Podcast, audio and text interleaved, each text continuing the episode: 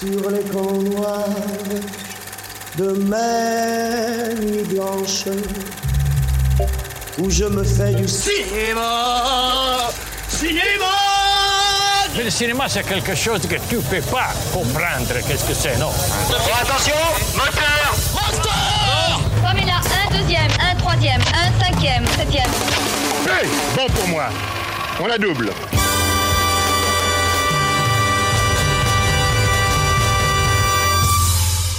Et bonjour, bonsoir à toutes et à tous et bienvenue dans ce nouvel épisode de Focus, l'émission Retech qui donne la parole à ceux qui font le cinéma. Je suis Kev avec moi pour l'animer, c'est toujours le scintillant et le respectable Nathan. Salut Nathan, comment ça va? Ouais, t'as eu du mal à trouver l'équivalent, j'ai l'impression. Euh, J'ai pas cherché d'adjectif aujourd'hui. Ah, ok. ça se voit, Kev. hein. Baisse de level. Full impro là. Ouais. Comment ça va? Mais ça va très bien et ça va d'autant mieux qu'aujourd'hui, on reçoit Adrien Laurent qui nous fait l'honneur de, de sa présence. Ouais, tout à fait. au Salut Adrien, comment ça va? Salut, ça va et vous? Écoute, on va plutôt bien. On est content de te retrouver. Ça me fait super plaisir. Ça fait un petit moment qu'on t'avait qu'on t'avait pas revu. C'est vrai. Ben ouais, parce que la dernière fois, c'était sur le tournage des combattantes. Ouais. Il y a de ça maintenant euh, plus de six mois. Ouais. Facile. À la louche. Ouais, c'est ça. Ouais. Donc, Entre six mois et un an, pour être tout à fait précis. Donc voilà, donc pour les auditeurs qui s'en rappellent, on avait déjà fait les précédents focus, on l'avait fait avec David Scherer qui était également sur le tournage des Ouais. combattantes et Loïc Barnier, donc qui était le chef costumier. Et aujourd'hui, on reçoit donc Adrien, donc assistant mise en scène. Et euh, ça va être cool parce que tu vas pouvoir nous parler un petit peu de, de ton métier, tout ça, tout Et ça. ouais, On va dire même plus second assistant mise en scène. Ouais, en parce qu'on va aller un peu plus euh, dans le détail. Mhm. de tout ça. Mais euh, toi, en gros, on va commencer par des petites questions pour qu'on apprenne à te connaître un petit peu mieux. Enfin, nous, on te connaît par cœur, mais... Ouais, c'est ça. Mais non, euh, pour les gens qui, euh, qui nous écoutent, toi, Adrien, t'as quel âge déjà, dans un premier temps? Alors moi j'ai 30 ans. T'as 30 ans et ça fait combien de temps que tu fais ça? Euh, depuis mes 23 ans. 23 ans? Ouais. Donc ça fait 7 piges déjà. Ouais. Ça va faire 7 piges. Bon, j'avais mes 23 ans entamés, mais euh, ça va faire 7 piges. Ouais, que... Ouais. Bah, j'ai commencé, j'ai fait, de la... j'ai fait de la régie avant ça. Ouais. Et même avant ça, j'ai fait du dérush euh, assistant monteur Ah ouais? Euh, Ok. quand j'étais à la fac. Euh, Tu faisais les études en même temps euh, que le dérochage ou- Ouais, en fait, j'avais trouvé un stage euh, grâce à un pote. Tu vas expliquer vite fait en deux mots ce que c'est que le, le dérochage C'est un truc passionnant. Euh, en plus, j'étais dans, c'était dans- avec une boîte de prod qui faisait de la télé-réalité. Ah Oh. yes Euh, Vas-y, c'était quoi, L'émission, c'était L'île des vérités. Et c'était euh, navrant. Mais euh, en vrai, j'en garde des très bons souvenirs Ouais. parce que j'étais avec des gens euh, euh, très très cool. En fait, on, on est plusieurs dérocheurs qui bossons dans un même bureau. On a chacun un poste de, Mm. qui est sur. on, on fait ça sur Avid. Donc on a tous les rushs et on, on les regarde. Et en fait, le- notre but à nous, c'est de d'écouter ce que disent les candidats de, de ces téléréalités Ouais. et de retranscrire pour pouvoir les donner euh, au réalisateur pour qu'après il fasse ses montages euh, Mm. comme il veut. Quoi. Ouais, en gros, les rushs, c'est tout ce qui est tourné dans une euh, journée de tournage. Et toi, après, c'est toi qui étais le premier filtre euh, C'est ça. avant que le réalisateur puisse les, C'est ça. les regarder. Bon, c'est pas un truc où on... très enrichissant, Ouais. mais euh, franchement, ça payait bien pour un étudiant. Euh, C'était des bonnes conditions. On je me marrais. Enfin, vraiment, j'ai passé des très bons moments. Et, et après, ça m'a quand même fait faire des trucs assez marrants. J'avais déroché un, un truc avec Roman Polanski, euh, une Mm. émission. Enfin, ça m'avait quand même amené sur des trucs un peu sympas. Ouais, tu t'avais kiffé un peu quand même. Ouais, et ça m'avait permis d'accumuler des heures en fait en... et en sortant. Avant Ah de. ouais. ah ouais, en sortant de mon. Quand j'ai quitté mon statut d'étudiant, j'ai pu quasiment déclencher mon, mon statut grâce à ça. Ouais, C'était cool. Et t'as quand même. T'es passé par la régie alors au début? Tu y es resté longtemps? Euh, j'ai fait à peu près un an de, un an de régie, ouais. Ouais. Ouais. Et c'était en fait c'était une manière pour toi de trouver des contacts. Tu, savais déjà où t'allais à ce c'était moment-là? une porte d'entrée pour les plateaux peut-être? Alors, euh, on va dire oui, mais euh, on peut même partir d'un peu plus loin. C'est moi, je suis rentré par, euh, par cette porte parce que euh, mon frère, que vous connaissez également, Mhm. euh, et qui bosse dans, dans ce milieu en tant que réalisateur, euh, m'a euh, m'a donné un contact et de, le contact d'un dir prod Mhm. que j'ai appelé et qui m'a dit bah écoute, il n'y a pas de place en mise en scène à ce moment-là. Donc moi, je cherchais une place de troisième assistant. Ouais, donc t'étais déjà sur cette piste-là quand même. Exactement, exactement. Et euh, il m'a dit, euh, mais en revanche, euh, si tu veux, euh, y a- tu peux venir à la régie. Et donc j'ai commencé comme ça à la régie. euh, et ça a duré euh, un an. J'ai dû faire euh, une dizaine d'épisodes euh, de 52 minutes. Ouais, ce qui est pas mal. Hein. Euh, ouais. euh, C'est rare quand même pour des. Enfin, c'est un- une belle première année d'intermittence. euh, Ouais, ouais, quand, tu, quand tu c'est- sors juste C'est de, assez euh, compact, quoi. quand tu sors juste de l'école, j'avoue. hein. Hmm, bah, j'ai eu de la chance. Après, je vais être honnête euh, avec vous. Moi, mon premier tournage, euh, et c'est souvent le cas pour beaucoup de gens, euh, j'ai fait plein d'erreurs. Ouais, c'est normal. Ah, oui. Alors que je connaissais quand même ce milieu. Ouais, mais c'est très difficile de trouver sa place sur Et- un plateau. Ça n'a rien de et- naturel. Exactement. Et euh, exactement. Et puis, je venais d'avoir mon permis. On m'a fait faire 3000 bornes dans la session. Ouais, ouais. Euh, je suis arrivé en retard à des moments. Enfin, je me suis perdu à des endroits. Mais Ouais. c'est normal, en fait, j'apprenais. Donc, euh, j'ai fait deux épisodes d'abord. Euh, ça s'est bien passé, mais j'ai pas rebossé tout de suite euh, derrière. Et j'ai rebossé avec la même équipe euh, Mhm. quelques mois plus tard, qui m'ont relaissé bosser. euh, enfin, humainement, c'était très bien passé, mais euh, voilà, j'étais pas, le, le- j'étais pas le régisseur de l'extrême du tout. Et, euh, et en fait, euh, là, ça s'est bien passé et j'ai enchaîné, enchaîné, enchaîné. En troisième assistant, du coup.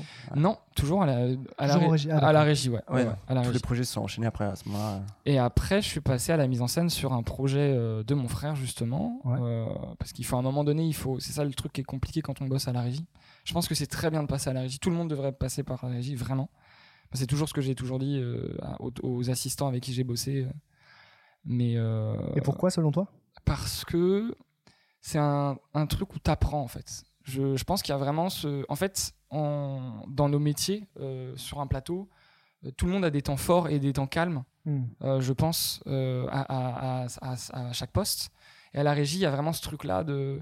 Il y a des temps forts dans les installs, dans les remballes. Mais euh, dans la journée, ça va dépendre des runs, des comédiens que tu dois aller chercher, etc. Mais quand tu peux aller voir le plateau un petit peu et t'intéresser à ce qui se passe, Mhm. tu peux vraiment parler avec les machinaux, parler avec les électros, parler avec le son, poser des questions, t'intéresser et te faire des contacts. Et même, on peut te rappeler derrière en te disant Bah écoute, tu m'as dit que ça, ça t'intéressait. Bien sûr. Je t'ai trouvé chouette. Est-ce que tu veux partir avec moi sur tel projet euh, en Ah. tant qu'assistant euh? Et euh, je pense que ça te fait comprendre les contraintes de chacun. Et, euh, et ça, c'est intéressant. Je dirais que c'est un des avantages de la, la régie, c'est d'être en contact peu avec toutes les équipes. C'est ça. Ce qui est agréable. ouais. Mais c'est un peu le cas pour la mise en scène aussi. hein. Je pense qu'on, surtout quand tu es en second, euh, on va en reparler. Mais, mais et donc toi, tu, tu commences après à, à bosser en, en troisième. Et euh, en gros, je pense qu'aujourd'hui, on va se concentrer, à mon avis, plutôt sur euh, le boulot que tu fais, euh, que tu fais en ce moment, mais peut-être pour que les gens comprennent euh, en le survolant, parce que j'ai l'impression qu'il y a beaucoup de mythes pour les gens extérieurs euh, sur ce que c'est que le travail déjà d'un assistant réalisateur. Mm, mm. Et en fait, on se rend pas très bien compte à quel point le travail est différent, mais vraiment radicalement différent entre chaque poste. Ah ouais. Toi, toi, par exemple, euh, est-ce que tu peux rapidement euh, parler quand même de- du travail de troisième pour qu'on puisse voir après, quand tu vas nous expliquer un petit peu en second quels ont été tes enjeux, à quel point euh, le switch est quand même euh, assez raide, quoi. Carrément. Euh, en fait, déjà, quand, quand tu passes troisième, ce qu'il faut comprendre, c'est. Alors, moi, quand je suis passé de la régie à troisième, c'est mon expérience personnelle et comment je l'ai vécu. hein, bien sûr, Mm. c'est- clairement subjectif. Bien sûr. Euh, J'ai trouvé ça euh, beaucoup plus fatigant. Euh, certes, j'avais pas d'install et j'avais pas de remballe qui sont des, des choses très physiques et, et avec des horaires. Quand tu vas euh, donner les rushs en fin de journée, Oui. Enfin, il y a des trucs euh, sur les 13 plages heures, horaires. euh, la régie, je pense que c'est plus costaud. Mais un troisième, ça reste quand même avec des grosses plages horaires. Mhm. Et le, le plus éreintant, c'est que toute la journée, il y a un truc de diplomatie en fait. Vraiment, le, pour moi, le troisième, il faut qu'il il- il soit suffisamment, euh, on va dire, dégourdi, mais qu'il sache s'adapter, qu'il soit Ouais. diplomate. Parce qu'en fait, tu vas quand même arriver, euh, ton, ton job en tant que troisième, c'est de- d'accueillir des comédiens en loge le matin Mhm. de veiller à ce qu'ils soient bien préparés par le HMC et qu'il n'y ait pas de temps mort dans cette préparation, parce qu'en fait, il y a plein de comédiens qui sont préparés en même temps, Euh, et donc que tout roule. Par exemple, tu as un comédien qui arrive en retard, euh, il, faut, il, faut, il faut rattraper ce retard. Il va, falloir, il va falloir communiquer avec ton équipe, dire voilà, il y a un comédien qui arrive en retard, euh, trouver des solutions, rattraper ce retard pour qu'il puisse être prêt au, à ce qu'on appelle le PAT, le prêt à tourner, et que, et que, ça, et que ça roule bien. quoi. C'est ça, mais sauf que c'est difficile. euh, bah, Il y, a, il y a autant de profils de comédiens que de, que de comédiens, et c'est pas toujours évident, justement, c'est ce que tu disais, la diplomatie, pour faire comprendre à une personne, euh, sans lui mettre la pression, que le moment c'est maintenant, euh, faire la même chose parfois avec euh, l'habillage, le maquillage, la coiffure, euh, avec des temps qui peuvent se, se réduire, des choses comme ça.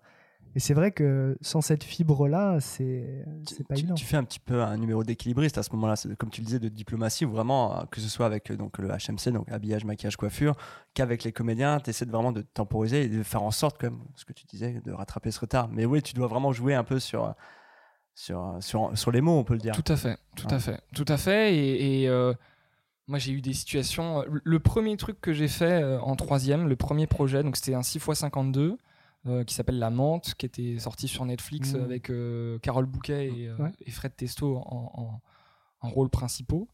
Et euh, déjà, Carole Bouquet, ça reste quand même euh, une comédienne qui, bon, voilà, qui, a une, qui a une sacrée réputation, qui avait son staff HMC. Ouais. Et euh, moi, je pouvais pas rentrer dans le carloge HMC de Carole Bouquet sans y avoir été euh, convié. Ah, c'est vrai. Ouais. Et Du coup, c'est vrai que ça peut être parfois pas très pratique. eh ben, en fait, c'est compliqué. Un, un troisième assistant, il doit avoir accès euh, aux, Ouais. aux loges. Et, mais j'avais trouvé une solution avec l'habilleuse de Carole Bouquet, qui était adorable, qui était un peu ma porte d'accès à, à ce carloge, Mhm. euh, et qui, euh, en fait, avait un toki sur la mise en scène, et qui parlait avec moi, et qui m'expliquait où on en était. Et je, peux- je pouvais souvent lui demander... Enfin, elle, elle avait un rôle, elle était habilleuse, mais elle était aussi troisième assistante, Mhm. Carole Bouquet, quelque part. Euh, mais, mais tu vois, c'est toujours trouver qui sont tes piliers aux loges, qui, avec qui ça va être plus compliqué, que ce soit des comédiens, que ce soit des HMC. Il y a des HMC euh, qui sont plus compliqués que d'autres. Ouais, et c'est trouver comment manœuvrer pour que ça Mm. euh, cesse d'être compliqué en fait, pour que tu réussisses à trouver leur zone de confort, leur. euh, Exactement. Et moi, j'ai même assisté à des, des comédiennes qui, euh, qui s'engueulaient avec euh, du- des habilleuses. euh, après, elles voulaient Ouh. plus qu'elles l'habillent. Enfin, et tu vois, et tu perds du temps. Et t'es en mode, bon, en fait, à 9h, faut qu'on soit sur le plateau. euh, faut qu'on trouve une solution. Parce que sur un plateau de cinéma, en plus, euh, chaque les petits retards s'accumulent très vite en fait. Mm. Et donc c'est plein de. Ça peut paraître par exemple un peu, je pense, abstrait pour quelqu'un qui connaît pas forcément, mais que quelqu'un arrive 5 minutes en retard de son transport le matin ou 10 minutes en retard après du HMC ou quelque chose comme Mm. ça, et en fait. Une heure supplémentaire sur un tournage, ça coûte extrêmement cher et c'est difficile parfois ça. sur des, des semaines longues et compliquées. Bah, ça coûte euh, le, le, le salaire de tous les postes plus les charges. Euh, là, là, on voit, on peut comprendre éventuellement la pression qui euh, retombe sur un troisième. euh. C'est ça. Et, et ce qui est très compliqué là-dedans, c'est que le, le troisième euh, assistant mise en scène est considéré sur un plateau. Un, un plateau, il y a vraiment un, un système de hiérarchie euh, Oui, un euh, peu comme tacite. hein. Exactement. C'est c'est très tacite, mais tout le monde en a conscience. Mm. Et euh, un troisième, c'est un petit poste, c'est un petit salaire. Et donc un, un troisième, moi c'est mon avis, mais tu peux pas passer par l'autorité en fait. Il faut vraiment Ouais. trouver ta façon de faire. Moi je sais que je passais beaucoup par les blagues. Quoi. Ça Mm. m'a- m'arrivait de rentrer dans... Parce que je, je m'entendais bien avec le comédien, de rentrer euh, dans les loges en faisant le, le malade, le fou, en disant Mm. « Oh maintenant tu vas sortir !» Mais juste parce que je savais que ça allait le faire sortir en fait. Ouais. Parce que ça allait le faire marrer. Il me dit « Bon allez on y va. euh. Ouais, mais parce que l'idée c'est ça, c'est de pas dramatiser la, la situation. En fait, Non. là, c'est justement c'est de détendre tout le monde. Faut que, Exactement. tout, le monde- Surtout- tout le monde soit bien. Ouais, en- en fait, c'est impossible de mettre un coup de pression. quoi. Mais ouais. Tu ne peux à pas. part sur des jeunes comédiens, par exemple, qui sont plus jeunes que soi, des choses comme ça, où c'est plus facile. Euh, bon, moi, après, je parle sans avoir une, euh, vraiment une expérience à la, à la mise en scène, mais je sais que c'est plus facile de manœuvrer euh, avec un peu moins, pas moins de diplomatie, mais plus naturellement des gens qui sont plus jeunes que soi, etc. Tout à fait. Bah, en fait, il y a des gens avec qui tu peux. euh, il y a, moi, y a, au loge, il y a, y y ce que j'appelais des, des temps incompressibles. Enfin, il y a des comédiens, y ils ont un temps où ils arrivent, ils se posent. T'as beau leur dire. euh, euh, je vais te faire ton café, va t'installer, euh, va t'installer sur le siège de coiffure, on a besoin de s'occuper de toi, etc. Peu importe. Il va vouloir aller se faire ce café. Et en fait, tu peux pas aller lui faire, tu peux pas gagner du temps. Trouver des, habitude, des ouais. astuces pour gagner. du- Non. Et donc, après, tu as tous les profils. Tu en as qui vont être adorables, qui vont être ultra arrangeants, d'autres qui vont traîner et traîner et qui aiment ça en fait, qui aiment traîner. Et il faut trouver un équilibre là-dedans, faut tenir au courant ton, ton, tes chefs. Et, et les chefs sont conscients hein, de, de, de, de, de ça, les, les- le, second, le, le premier, euh, que euh, qu'il peut y avoir des retards. Ouais. Euh, c'est- pas toujours facile d'avoir des, des, des comédiens à l'heure pile poil sur un plateau. hein. Hmm. Et je sais que, tu vois, donc il y a ce job de troisième, après il y a ce job de second dont on va parler euh, juste après, qui, donc, qui est très différent, tu vas nous en dire plus. Mais euh, moi j'ai toujours eu la sensation, et tu vas me dire si, c'est, si toi tu l'as ressenti différemment, parce que moi je ne l'ai pas vécu, tu vois, par exemple, mais j'ai toujours eu l'impression que c'était un peu euh, un passage obligé, mais un peu, alors, le mot est peut-être fort, hein, mais un peu ingrat avant d'arriver à ce job de second qui je trouve commence à prendre vraiment une certaine quintessence, une certaine. euh, J'ai l'impression qu'en termes de responsabilité et surtout de de ce qu'on peut offrir au tournage, etc., ça devient vraiment euh, intéressant, tu vois. Ben, alors tout à fait. euh, et, et même pour te répondre, en fait, je vais, je vais revenir en fait sur cette question précédente parce que le, le troisième, il fait pas que s'occuper des loges.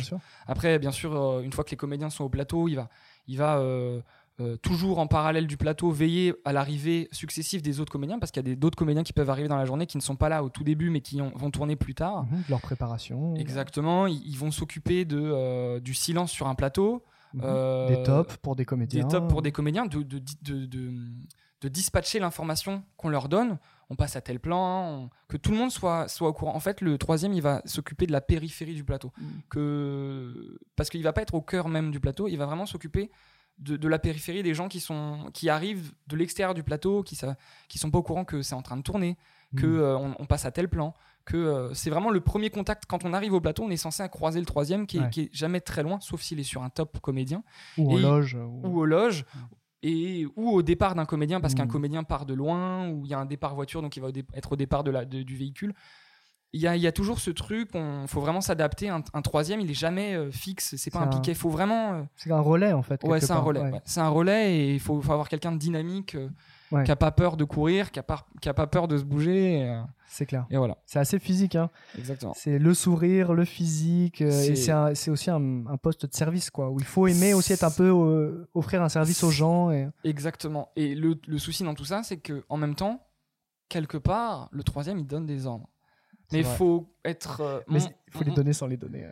bah, moi, j'ai toujours, d'attitude. j'ai toujours invité les gens à me suivre. Je leur ai jamais dit bon, maintenant tu vas me suivre. Mm. Il faut le faire avec euh, des, enfin avec diplomatie. En fait, le mot c'est vraiment diplomatie, s'adapter, savoir à qui tu es en train de parler et Mm. euh, débloquer les situations pour, pour que ça aille plus vite. Et euh, moi, je marchais jamais derrière un comédien. Je le devançais parce qu'en fait, ça, le fait, ça, lui fait accélérer son pas naturellement. Enfin, c'est, bête, mais c'est des Mm. petits trucs que tu C'est de l'humain en fait. C'est vraiment, Ouais. c'est vraiment de l'humain. Et après, je pense que c'est bien parce que euh, le troisième aussi, il a une gro- grosse responsabilité, ce qu'on appelle les jours à jour. Pourquoi c'est une grosse respons- responsabilité? C'est euh, le document euh, qui regroupe les séquences de la journée. Et ce document, il faut faire très attention à ce qu'il ne contienne pas d'erreurs. Euh, quelles, quelles erreurs peuvent, peuvent, avoir, peuvent, peuvent exister dans, Mhm. ces, dans ces jours à jour? Euh, Par exemple, il peut avoir une séquence quand il y a des coups de fil. Il faut pas oublier de mettre la séquence qui est dans les coups de fil, qui est entre les coups de fil. Bon, c'est c'est pas très intéressant, mais en gros, il peut y avoir des, des erreurs et il y a des comédiens qui n'apprennent que leur jour à jour. Ils n'apprennent pas le- leur scénario. Bien sûr. Et donc, quand ils arrivent et qu'on leur dit euh, Oui, mais tu sais, la séquence elle continue, il y a le coup de fil, et que le comédien dit Ah, mais j'ai pas appris, ça y était pas. Ouais. Et bah, c'est la faute du troisième. Et ça, c'est dur parce que le troisième, il a Bien sûr. un petit salaire, qu'il Ouais. a des horaires de bâtard. Parce que lui aussi fait des transports comédiens, par exemple, en fin de Exactement. journée ou en début Exactement. de journée. Donc, ça Exactement. Augmente la plage horaire. Donc euh, il faut être rigoureux, il faut être diplomate, il faut avoir le dos rond, faut on est le- c'est le premier à se prendre des balles. Mm. Ouais, Euh, c'est vrai. C'est voilà, c'est c'est- et je pense que c'est ce qui m'a le plus fatigué quand je suis quand j'ai découvert le poste de troisième. C'est l'humain et, et en même temps c'est ce que j'adore mais par dessus tout. Euh, c'est ce qui fait que j'aime ce métier, c'est le fait de travailler avec les autres et d'être dans la diplomatie, d'être dans le contact. Mais Tu dirais que dans l'absolu, c'est ce qui t'a le plus plu, toi, à ce poste de troisième? Ouais, et euh, au final tu trouves une place en fait. Hmm. Tu vois, il y a un truc qui m'intéresse là-dedans, ce que tu dis, comme tu parles là beaucoup de diplomatie, moi j'aimerais savoir, est-ce que euh, tu l'as appris par toi-même, directement sur le plateau, ou c'est vraiment, tu avais déjà un peu briefé euh, au préalable, en te disant, voilà, c'est comme ça qu'il faut interagir avec les gens sur un plateau de tournage, ou est-ce que c'est vraiment toi qui t'en es rendu compte au fur et à mesure Moi, je pense que pour moi, personnellement, c'est ma nature. Ouais, de base, je suis quelqu'un d'assez. euh, j'aime pas les conflits, Mm. je j'aime bien les résoudre. En fait, j'aime bien trouver des solutions. Euh, euh, si j'en trouve pas, ça, je vais ruminer, je vais y penser le soir, je vais y penser le lendemain. Bon, après, cha- chacun son, caractère, mais. Euh, Là, c'est un trait qui, a- qui forme un avantage. Ouais. Exactement. Moi, je sais que je suis jamais arrivé sur un plateau en me disant euh, ouais bon bah maintenant moi je suis troisième assistant mise en scène. J'en vois des, des comme ça arriver. Je suis troisième assistant mise en scène, c'est moi le, le shérif des loges. Mm. Et, euh, et en, C'est vrai. mais ça existe. Ouais. Et ils parlent mal à la régie et tout. Et je leur dis oh qu'est-ce que t'es en train de faire là? En fait c'est c'est pas ça ton métier. Ouais. T'es pas un t'es pas un petit chef. Non, puis surtout, c'est perdu d'avance après avec C'est perdu d'avance. Et souvent euh, ouais enfin souvent euh, bon moi ça marche pas du tout avec des sauf si la personne est intelligente, qu'elle se remet en question, qu'elle comprend que sa place c'est pas ça. Mais euh, oui, non, moi, au contraire, j'ai toujours été plutôt réservé, euh, Hmm. euh, laisser la place à l'autre, essayer de comprendre ma place, trouver ma place dans les Mhm. loges. Et du coup, ça s'est toujours bien passé. Moi, ça s'est toujours vraiment super bien passé. J'ai aucun tournage où ça s'est mal passé en tant que troisième assistant. Vraiment, euh, ça, s'est toujours, ça a toujours été cool. Les, les loges roulaient, on trouvait des solutions. j'ai eu affaire à des, des, des, des- des anecdotes où je me disais, euh, qu'est-ce que je vais faire là Comment, Ah Quelle ouais. solution quoi Mais Ouais. au final, bah, on trouvait. Euh, euh, et et, euh, non, c'était c'était cool. Et je pense que c'est un bon baptême du feu pour apprendre Mm. les responsabilités. Pour revenir à ta question précédente, Nathan Deux secondes. pour euh, apprendre le poste de second, parce que euh, avant de savoir faire des feuilles de service, qui est l'une des, des principales tâches du Mhm. second, qui se base sur le, le travail même du premier, qui est le plan de travail. Bref, tout, C'est-à-dire- tout est lié. On va en reparler, mais euh, Oui, on, on va. en- plus en détail, on expliquera un peu plus les termes. Mais et du coup, toi, tu, tu restes troisième combien de temps? Alors moi, je suis resté troisième euh, environ deux ans et demi, trois ans. Euh, en gros, de fin 2016, où j'avais fait la menthe, à euh, ouais à 2000 euh, fin 2018, à la Mhm. fin du euh, non mi- milieu 2019, donc euh, à la fin du bazar de la charité, qui est un projet que j'ai fait et où euh, qui était un projet euh, déjà euh, en fait un très gros projet. très gros projet. C'était un 8x52 d'époque, euh, avec énormément de comédiens, des, des- des- des- des- des grands comédiens, euh, et beaucoup de figures. Donc euh, j'ai été pas mal sollicité. Et puis à la fin, en fait, euh, le dire prod avec qui j'ai- énormément bossé, qui s'appelle José de Hita, euh, m'a contacté pour savoir si j'étais dispo juste après. Il savait que je Mhm. terminais ce projet. Il m'a envoyé un message et je lui ai dit bah écoute, euh, oui, je suis dispo, mais moi je- j'ai envie de chercher à passer second, donc je vais, je vais me concentrer là-dessus. Et il m'a dit bah ça tombe bien, j'ai pas de second. Et Donc à ce, stade- à ce stade-là, C'est pas mal. après trois ans de donc en troisième, tu Ouais. te sens prêt, t'as envie. C'est toujours dur. Après, c'est faut sauter dans le vide, quoi. Mais, euh, de toute façon, comme le travail est totalement différent, Exactement. il y a un moment où il y a un passage à vide où il faut tout, à- tout réapprendre. quoi. Exactement. Et euh, il faut prendre sa place. Ouais. Et euh, je je saurais pas dire si j'étais prêt, mais j'avais envie de le faire. J'avais envie d'évoluer. Voilà. J'avais pas fait. Le... Je pense qu'on n'a jamais fait le tour de ces postes-là, qu'on apprend toujours. Non, mais, Mais peut- voilà. peut-être qu'au bout d'un moment, euh, je pense que c'est pas très bon de rester trop longtemps Exactement. aussi dans ce confort-là. Exactement. Peut-être, si tu sens que tu commences à être prêt, je pense qu'il faut y aller, se remettre un peu en difficulté, apprendre des choses, euh, si jamais, tu Tout à, vois. tout à fait. Et, et Comme... C'est une question de se sentir prêt, de- d'en avoir envie. Exactement. Et comme tu le disais, en plus, troisième, c'est un.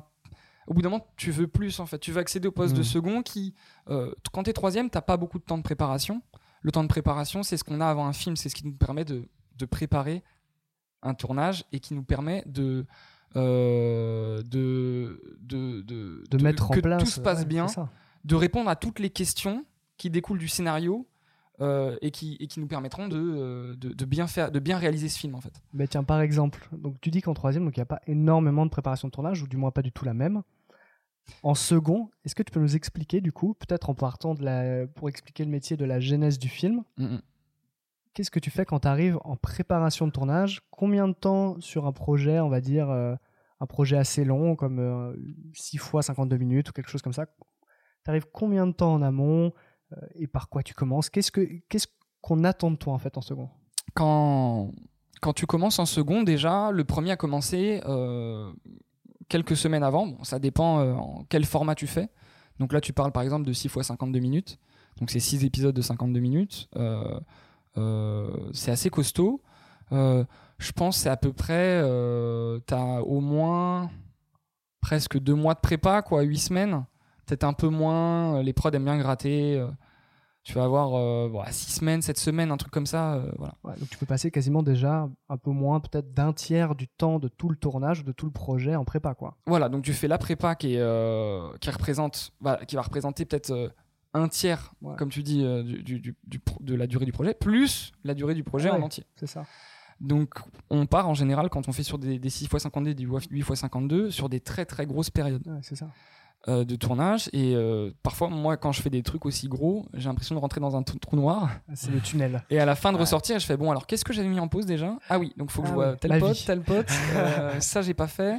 Oh putain, le dentiste ou des. Ouais, tu ouais, vois ouais, non c'est mais c'est c'est vrai Je qu'il y a un suis pas truc. fait d'étartre depuis 8 ans, c'est dommage. Ah, ah, dommage. Euh, perdu. Euh, mais, mais ouais, euh, et donc quand on arrive en, en, en amont, on nous a envoyé des scénarios. C'est bien de les avoir lus quand même, c'est la base. C'est la base. Euh, Je pense je, le, je d'ailleurs- le précise, mais. Non, mais c'est vrai. Et d'ailleurs, c'est je pense qu'il y a beaucoup de gens qui, sont, qui en font la. qui, euh, qui sont. comment dire. euh, qui ne les lisent pas, tout simplement. Ouais. Et en fait, je pense qu'à n'importe quel poste, Ouais. pour moi, ça devrait être. Il y a des postes dans lesquels, et je sais que c'est ce que tu vas dire, il y a des postes dans les, pour lesquels c'est moins. Pas J'allais forcément. j'allais même pas dire ça. Non, enfin, Non, parce que le, tout le HMC, d'ailleurs, on n'a pas précisé, mais HMC, c'est pour euh, le H pour habillage, M pour maquillage et C pour la coiffure. Euh, euh, ils- sont obligés de le lire et de le dépouiller euh, C'est vrai. pour, pour comprendre euh, tout ce qui se passe, comment les comédiens doivent être habillés, à quel moment. Ils sont obligés de les ça. lire et de les dépouiller. Euh, le, dépouiller un scénario, c'est euh, euh, relever tout ce qui concerne son département Exactement. euh, et dont on va avoir besoin pour tourner. Par exemple, euh, je sais pas. Pour une- la régie des décors, des voitures de jeu. Exactement, ça. exactement. Par exemple, on voit qu'il y a des voitures de police.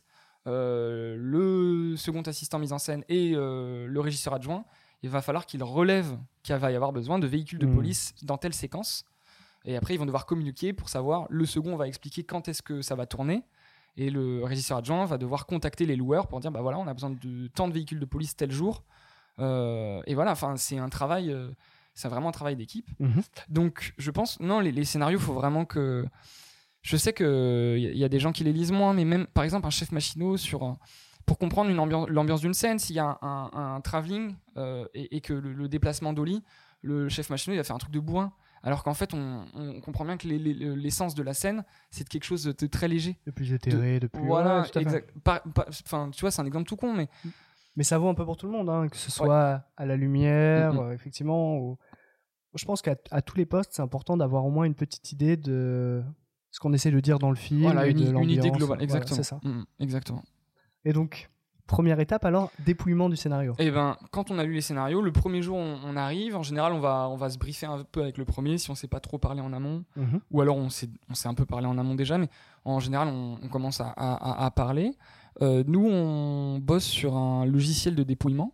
Donc euh, il y en a deux, euh, Movie Data et Movie Magic euh, Scheduling.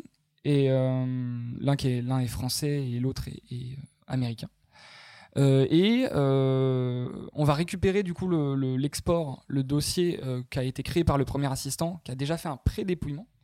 Donc lui, quand le premier assistant il arrive, il va faire, il va créer des baguettes pour chaque séquence, et dans chacune des baguettes de chaque séquence, il va mettre les rôles, peut-être un résumé de la séquence, les effets, le décor, les véhicules.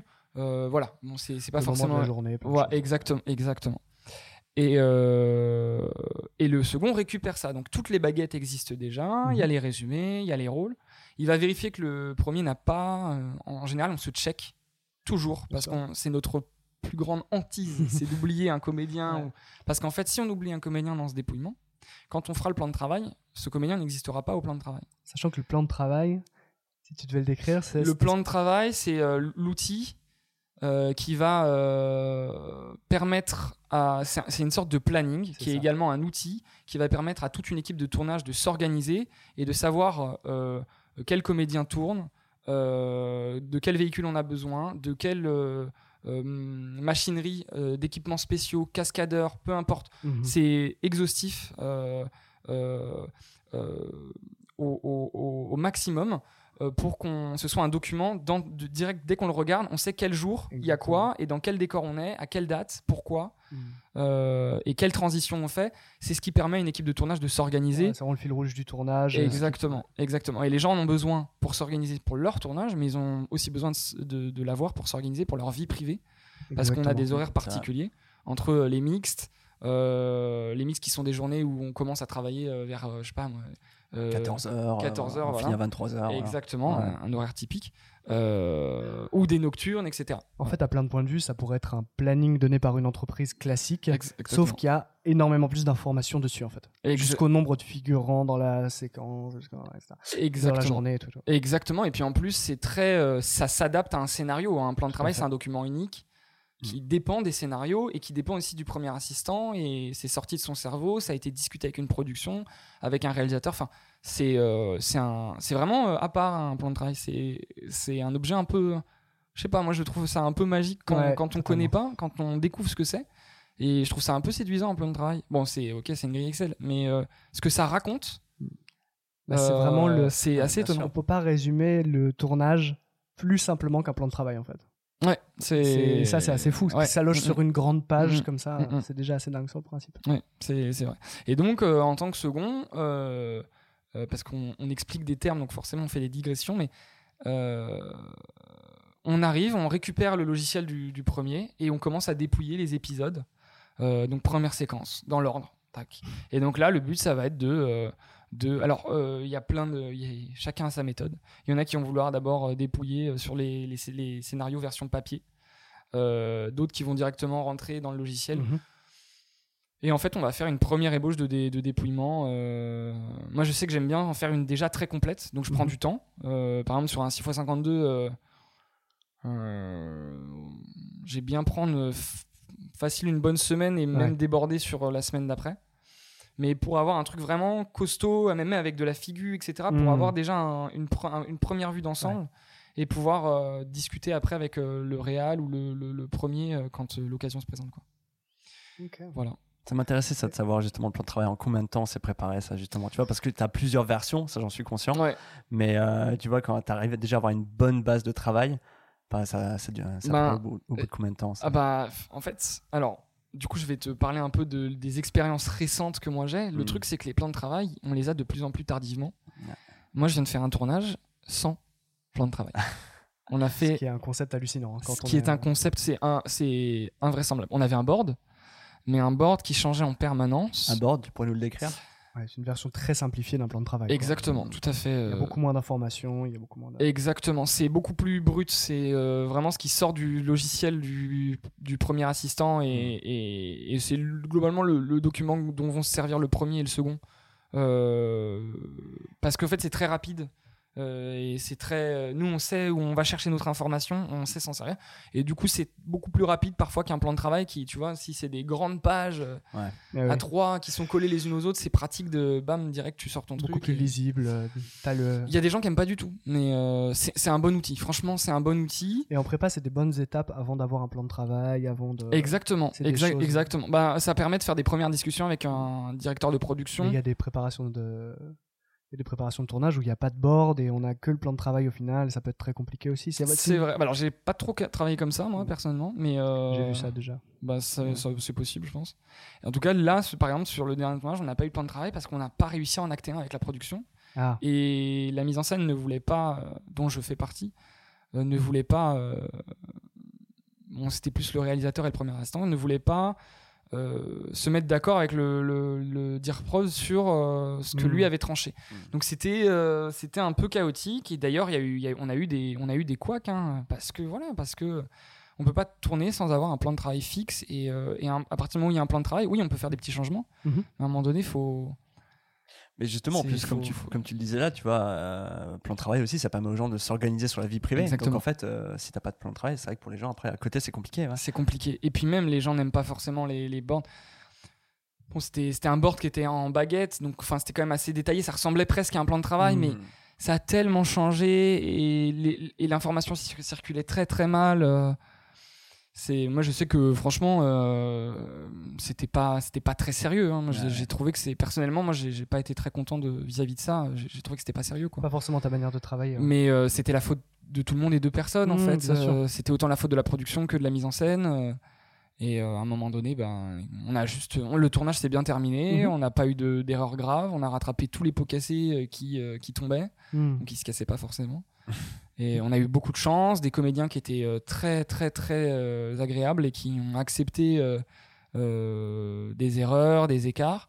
Mais parce qu'on a eu une- des bonnes conditions. Mais, mais, mais donc on a besoin de, de- on a besoin d'un plan de travail. Et donc pour répondre à ta question, Kev, un plan de travail pour qu'il soit fixe, il faut déjà qu'on ait des scénarios fixes. Et le problème, c'est que de plus en plus, on reçoit des scénarios, des dernières versions de scénarios. Euh, bah là, sur ce dernier tournage, on les a reçus le samedi, on tournait le lundi. À partir de là, Comment, comment vous dire que. Alors, oui, à la mise en scène, euh, on travaille tout le temps. On travaille le week-end, on travaille le soir. Mais vraiment, c'est, c'est, c'est- on fait des journées de 8 heures. Moi, ça m'est arrivé de faire souvent, hein, c'est même pas des exceptions. Des journées de 8 heures le samedi, des journées de 8 heures le dimanche pour rattraper des manques de prépa. Mais euh, là, c'était trop chaud, quoi. Hmm. Et du coup, j'ai bossé pendant euh, deux semaines non-stop, même le week-end, pour rattraper, parce que sinon, en fait, euh, il y a des comédiens qui n'allaient pas avoir certaines informations. Fallait euh, euh, stabiliser le dépouillement, c'est-à-dire que reprendre les scénarios que j'avais reçus de nouveau. Et, Pour adapter les changements qui ont été apportés. Exactement, pour pas qu'il y ait de pour pas qu'il y ait de coquilles nulle part, Mm. enlever ce qui avait été enlevé, rajouter ce qui avait été rajouté. Ah mince, il, fa- il faut une voiture de police dans cette séquence, elle n'existait pas avant. T'imagines, Eh ouais. tu l'as pas, et Bien ben sûr. tu te fais défoncer. Ouais. Et c'est normal. Mais le truc c'est qu'on n'a pas le temps de rattraper ça en fait. Hmm. Donc euh, bon, c'est des même en s'absentant du plateau, euh, parce que c'est possible ça dans la journée, mais on n'avait pas a- assez de temps. Sauf que, et tu vas, nous, tu vas nous en parler, mais en fait, une fois que le tournage est lancé, il y a plein d'autres tâches en fait qui s'ajoutent. C'est c'est très dur de quitter un plateau. Moi je sais que j'ai beaucoup de mal à quitter un plateau quand Et quand un tournage t'es obligé en second. On un moment ou est... un autre. Oui, mais c'est. Il y a, il y a une différence entre, tu vois, une quinzaine de minutes Bien où tu vas voir la prod, tu donnes la feuille de service, tu transmets à l'assistante de prod euh, les changements, tu vas voir, euh, je sais pas, le, le régisseur général pour les transports du lendemain, Mhm. euh, pour prévenir qu'un tel euh, t'a prévenu que euh, il fallait le chercher à, à- aller chercher à tel endroit. Enfin, peu importe. Il y a ça, mais il y a euh, s'absenter une après-midi entière. Parce euh, qu'il y a trop de choses à rattraper. parce qu'il y a trop de choses à rattraper et ça c'est parce qu'il y a un manque de préparation et trop souvent euh, ça a lieu Mm. Euh, voilà bon et c'est- comme ça après moi je, je kiffe quand même mon, mon taf Mhm. mais euh, mais c'est vrai que parfois on a des on a des prépas euh, c'est sport quoi Dans, ces conditions-là, ouais, c'est un peu plus compliqué. ouais. Mais, mais c'est vrai que euh, je trouve que c'est de plus en, c'est de plus en plus courant euh, que les scénarios arrivent un peu à la dernière minute. Je sais pas si toi, ça t'est arrivé sur les derniers projets. Tous les derniers projets. Moi, j'avoue Mm. que là, depuis un an ou deux, euh, Ah ouais, mais, on c'est euh, minute, ouais. ouais ouais tout à fait mais je suis totalement d'accord avec toi Kev c'est euh, c'est maintenant c'est monnaie courante. Mais vraiment mais parce qu'en fait je pense qu'il y a une, une pression de la part des, des productions qui ont une pression de la part des, des, des commanditaires Mhm. euh, qui ils ont besoin de, de, de- il y a de l'argent qui tourne en fait et il faut il faut y aller. Il faut y aller il faut y aller mais le truc c'est que quand on n'est pas prêt une préparation ça sert à se préparer. Un tournage pour qu'il se passe dans de bonnes conditions il faut qu'il soit préparé dans de bonnes conditions. Et euh, quand on manque de préparation il y a des erreurs Mm. toujours Eh ouais. Et, Ah, ouais, ouais, ouais. et du coup, euh, à partir du moment où la production commence à, à- on arrive à peu près à la fin de la production de pré-production de Ouais. du projet. Ouais. Toi va commencer pour toi un, un moment totalement différent. Ouais. Et euh, c'est le cas pour euh, tous les postes, hein, une fois que la production se termine. Et le premier jour de tournage arrive. Et toi, à partir de là, qu'est-ce qu'on attend de toi? Alors, euh, je fais une micro parenthèse sur du coup sur Bien la sûr. fin de prépa parce que bon, à part, euh, tu vois, il y a, après il y a énormément de, pour euh, un peu resituer aussi, il y a énormément d'autres tâches. On a, sûr. on a les, on a les repérages, tu vois, qui sont des, des trucs qui sont quand même super intéressants où il y a énormément de choses intéressantes qui sont dites Bien et c'est important euh, d'assister à ces repérages. C'est comprendre toutes les contraintes d'un décor, ce qu'on Exactement. peut faire. Exactement. euh, Il y a les réunions, les, les lectures d'écho. Donc, on, avec toute l'équipe d'écho, on va lire les scénarios et on va se dire ce dont on a besoin. On va se mettre d'accord, euh, tout ça. Ça, c'est une partie hyper intéressante d'ailleurs. Enfin, Grave. Mais ouais, ouais, totalement. Grave, c'est vraiment c'est intéressant parce que c'est là où il y a des idées qui germent euh, et euh, il y a des trucs qui changent du scénario. Ah bah tiens, finalement on va, on va plutôt faire ça. Euh, puis euh, t'as as, des moodboards qui vont circuler, etc. C'est en vrai c'est chouette, c'est vraiment chouette. Il y a, euh, on, va- on va parler d'infographie s'il y a besoin d'infographie. On va parler de des accessoires. On va, on va peut-être même faire des présentations d'accessoires Mhm. que, en- en- que ce soit des armes, que ce soit euh, des accessoires fétiches du comédien principal, du, du- du rôle principal, etc. On va avoir, on va faire des réunions avec la, fi- la, la- la- la chargée de figuration, des réunions avec les maquilleurs euh, SFX s'il y en a besoin, Les costumes, bien euh, sûr. avec, avec les costumes, avec, euh, avec les costumes carrément. On, on va aussi peut-être s'entretenir avec le maquillage et la coiffure si nécessaire. Mhm. Enfin, en Tout vrai, ce il qui y a va donner une identité et une couleur au film. quoi. Exactement. Donc en fait, et le, le rôle du second, c'est un peu de d'assister à toutes ces réunions, d'être conscient de tout. En général, ça va être le premier souvent qui va animer ces réunions. Parfois, le premier va, va être sur d'autres tâches, donc ça va être au second de récupérer un peu la Mhm. réunion, de, de, de bien comprendre tous les enjeux et d'avoir tout en tête. Et parce qu'en fait, c'est des dossiers qu'il va récupérer quand il sera euh, sur le plateau. Mhm. Euh, là où le premier va gérer euh, le plateau même, le second va être sur le lendemain, sur le surlendemain. Donc- et donc je rejoins ce que tu disais. Quand tu arrives sur un plateau, le, le pre- les, les premiers jours de tournage, ta position sur un plateau, déjà il y, a un- il y a un schéma un peu classique. Enfin, moi c'est le, le- le schéma auquel j'ai été habitué.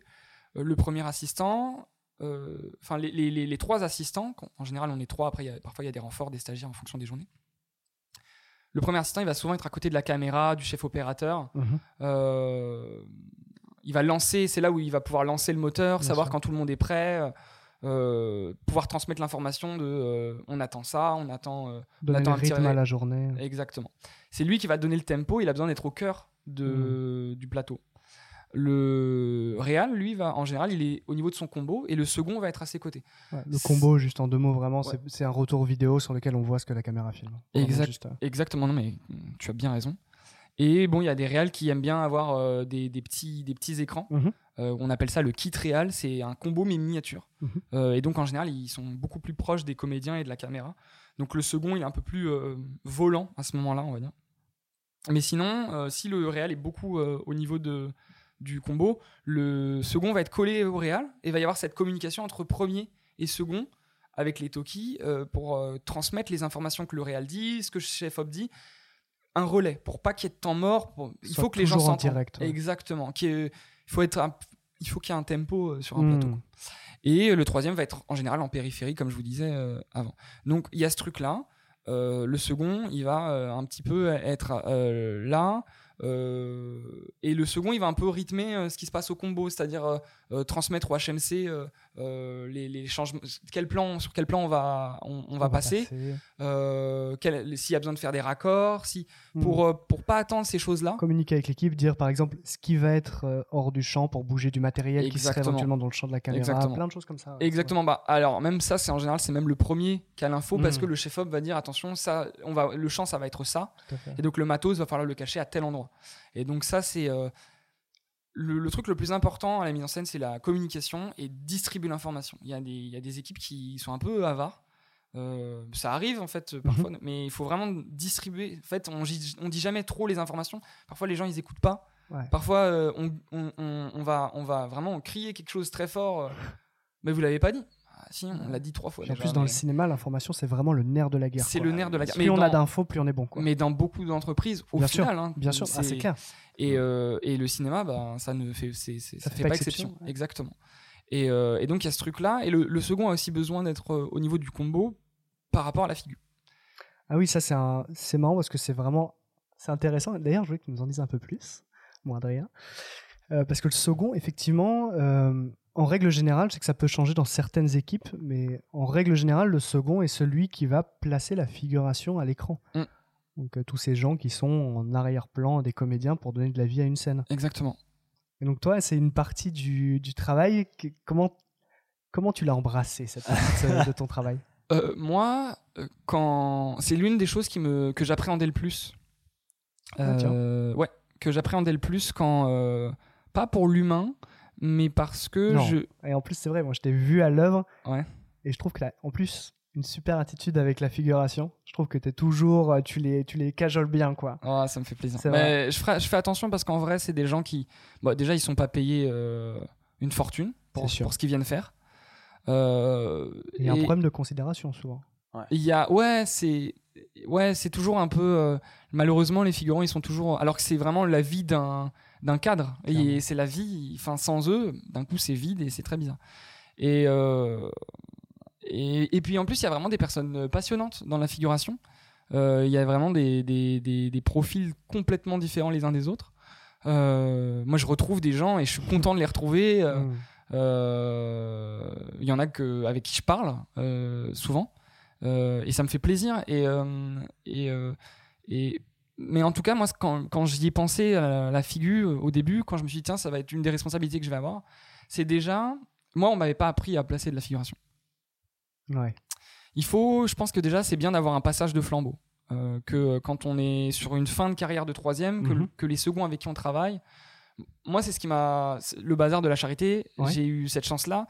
C'est que, euh, grâce à la seconde, m'avait euh, beaucoup délégué euh, de. euh, elle- elle m'a elle m'a elle m'a un peu fait ce, ce- ce cadeau et en même temps je pense que c'était aussi euh, elle en avait besoin C'est- il y avait tellement de Oui, quand- figurations Quand c'est des gros On- projets on peut- historiques comme ça. on peut pas s'en occuper seul Ouais. et en fait, c'est ce qui m'a permis de, de faire mes premières armes euh, Mhm. pour de vrai. C'est chouette. Et, mais c'est bien d'avoir un passage de flambeau, qu'on qu'on me donne des tips. Il y a vraiment des, des- des astuces que tu apprends sur le tard, mais que tu connais pas forcément Comme de quoi, base. par Ouais, exemple je suis curieux. là. C'est quoi ce petite astuce? Et ben, Fais-nous rêver, t'as pas, t'en as pas une ou deux? Euh, carrément. En fait, déjà, moi, un, des trucs, mais c'est un truc, je l'ai pas, je l'ai pas forcément compris tout de suite. C'est, je l'ai ressenti au bout d'un moment. Les figurants, si tu leur dis, euh, ok, donc toi, tu vas là, euh, tu prends euh, un gobelet, et puis tu vas parler à lui, et puis après tu reviens, et après tu sors de la pièce. Si tu lui dis juste ça, il a pas de raison de faire ce qu'il fait. Hmm. Et en fait, il va le faire avec beau- beaucoup de de- d'automatisme, comme un robot. Et c'est très bizarre.